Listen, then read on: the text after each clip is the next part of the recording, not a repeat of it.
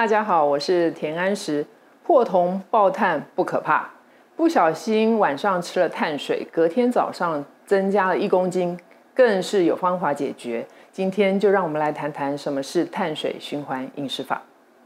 呃，碳水循环饮食法，我们先设定七天为一个单位。那在这个七天呢，我们可以设定有高碳日和低碳日。那运动多的时候，我们就吃多一点的碳水；运动少的那天，我们就吃少一点的碳水。那两天高碳水不要重复，这样就是一个最基本碳水循环的饮食法的一个基础理论。间歇性碳水循环饮食法就是我们在二十四小时内，我们设定一个进食窗口。每一个人设定的时间不一样，那像我自己是是十六小时空腹，八小时进食。那像我先生很好玩，他说他要十二十二，那也是可以，他就十二小时空腹，十二小时进食。那以自己最简单可以实施的方式来采用就可以了。实施碳水循环饮食法有几个重要的点，我们来谈一下。第一个。就是我们一定要有充足的蛋白质跟油脂。第二个，我像我自己每天都有吃三份的蔬菜，那每一份蔬菜大概是我们在呃有机商店买的一包蔬菜，所以我大概一天会吃三份，就是三包。那再来就是呃，我们还是要适量的喝水，但是因为我们蔬菜吃的很多，所以蔬菜里面水分就很多。那我不建议是我们牛饮的方式喝水。那第四个点就是我们高碳日不要重复。那今天我是高碳水，明天我就是低碳水，那隔天我再高碳水。如果我们更想进阶一点的话，我们的低碳水就变成两天或延长到三天。为什么我想要提倡碳水循环饮食法？是因为我们的生活形态每一个人都不一样。那我希望的是我们做一个自由的减重者，我们自己安排我们自己每天可以吃什么。依照我们的生活形态来安排，没有一个减重者的生活是跟我一模一样，也没有一个书的作者跟我的作息是一模一样。所以，让我们来做自己的主人，这样是最好的饮食法。其实，我们家族是一个有肥胖基因的体质的家族，像我姑姑、我爸爸，呃，他们都是过胖的人。那所以，我觉得刚开始我。采取低碳饮食，就是减少碳水的摄取的饮食的时候呢，我非常非常害怕碳水。我觉得碳水就是会让我发胖。那但是我发现我会运动，然后我有应酬，然后我会旅游，啊，我会跟朋友吃饭，还有过年过节这些事情都没有办法，呃，避免我们享受美食。所以我就发现呢，我必须要做一些调整。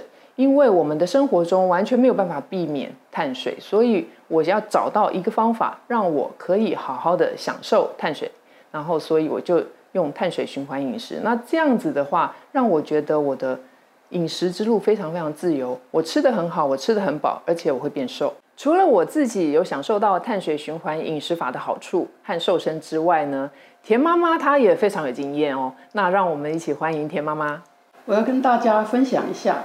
我那个孙子减肥的方法，因为他在学校脊椎、腰椎扭伤，所以他在家里养病啊，除了吃就是躺平了休息他的腰，所以他很快啊就变胖。那他又逢发育期间，所以更爱吃。然后我看他忽然胖到八十几公斤，我说哦不行，就。叫他要使用田老师的碳水减肥方法，所以我就说我们是易胖体质，所以我就跟他说：“我说这样子好了，呃，当你有运动的时候呢，在学校上体育课呢，你今天中午在学校就可以多吃一点米饭，淀粉类没关系。嗯，如果你没有运动，我们就尽量不要吃碳水化合物。嗯，那那么他就。按照我的方式，然后我跟他说，尤其是吃晚餐的时候，绝对不能吃米和面，这样子就会把体重减下来。我们吃晚餐的时候多吃一点鱼、肉、蛋、蔬菜，这样子。对，所以他也不会饿哦。嗯。那他这样子维持了差不多二十天，他就可以减重十五公斤。现在就是一个很标准的小伙子。所以其实我想表达的是说呢，我们吃的很多，而且我们吃的很丰富。那减重绝对不是限制自己少吃，啊而是我们要走更自由的路。呃，实行碳水循环饮食法，为什么我们要补碳？是因为我们要补肝糖。但是肝糖它可能储存的只有一千到两千大卡左右。一旦我们今天吃了碳水，那我们明天就不要再吃碳水，除非我们消耗了我们的肝糖，做了大量的运动。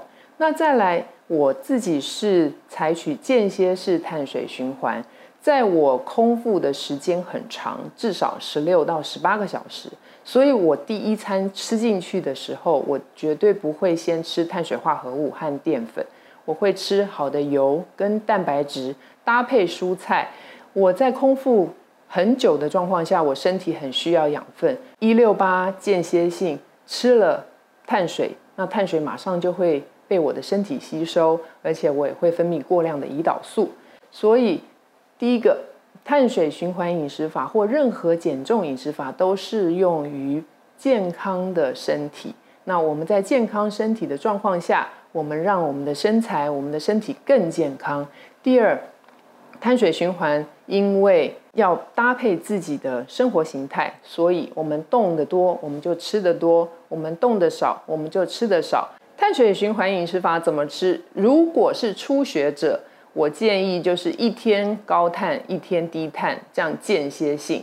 那在高碳的时候，当然我们运动要多一点，或活动要多一点。那像我的话呢，因为我是上班族，我没有办法天天做运动，所以我的高碳日都在星期四跟星期日。那为什么是星期四呢？因为星期四我有运动。那为什么是星期日呢？因为星期日我会跟家里聚餐，像我会跟我妈妈吃饭。我会跟我们家人吃饭，那吃饭的时候我不喜欢这个不吃那个不吃，因为我怕胖，或者是我减肥。那我喜欢跟大家一起，呃，享受美好的食物，所以我的时间上面是这样。那至于每一天我是怎么吃的，就是我在早上九点的时候吃我的第一餐，第一餐就是有好的蛋白质，有蛋，然后有我的烘焙饼，然后有。好的蔬菜，那大概到了一两点的时候，我的肚子就会开始饿了，所以我就再把其他的蛋白质吃完。譬如说，我会吃鸡胸肉，我会有吃书上里面的呃红烧肉也好啦，控肉也好，这都是可以吃的。然后再配上定量的蔬菜，然后有的时候呢，我会来一杯饮料，或者是来点坚果，或者来点莓果。那我在。大概四点之前，我就会把我的每一天所需要吃的东西给它吃完。那这就是我的碳水循环。哎，我知道很多人现在把肥胖跟糖或碳水是画上等号的。